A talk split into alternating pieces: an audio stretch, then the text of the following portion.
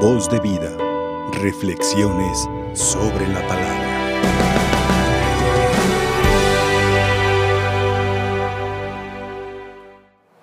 ¿Qué necesitamos en nuestros tiempos para convertirnos de verdad?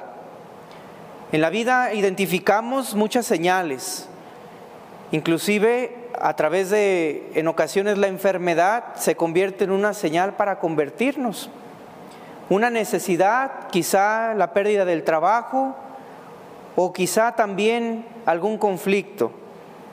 ¿Qué situaciones nos han llevado a reflexionar sobre el rumbo que llevamos en nuestra vida?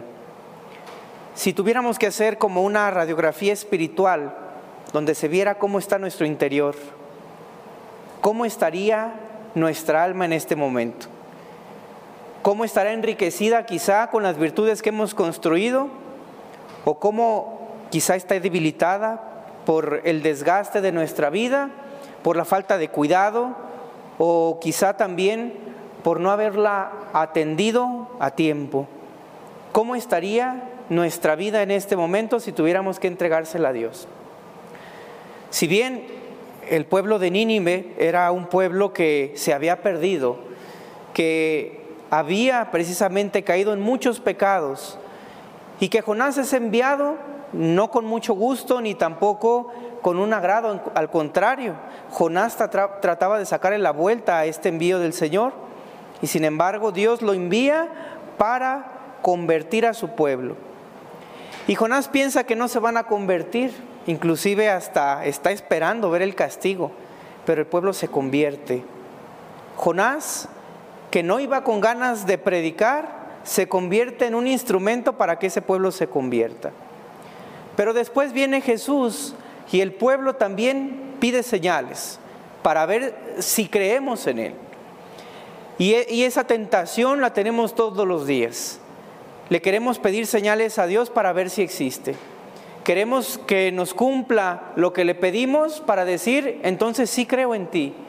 Y la fe se vuelve consecuencia de la señal que Dios nos quiere enviar, pero no es consecuencia de la conversión que nuestra vida queremos suscitar.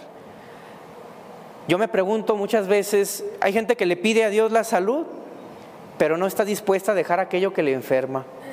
Hay personas que dicen, Señor, cúrame de la diabetes, pero no dejo de entrarle al azúcar, a la harina de forma desmedida y no cuido mi alimentación. Pero quiero que me cure, no porque quiero llevar una mejor vida, sino porque quiero comer como comía antes, consecuencia que me llevó a la enfermedad que quizá tengo. Si a veces no estamos dispuestos a dejar aquello que nos enferma, ¿por qué queremos que Dios esté dispuesto para sanarnos si ni siquiera estamos amando la salud, sino buscamos ponernos nuevamente en condiciones de enfermedad? Eso no es conversión.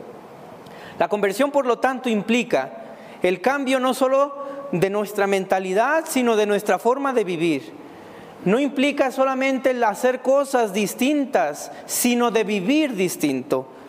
Porque si solo lo hacemos por un tiempo determinado, sin esperanzas de que esto modifique mi vida, entonces no será conversión, será volver al estado inicial en el que estuvimos antes de caer en la situación en la que ahora nos encontramos.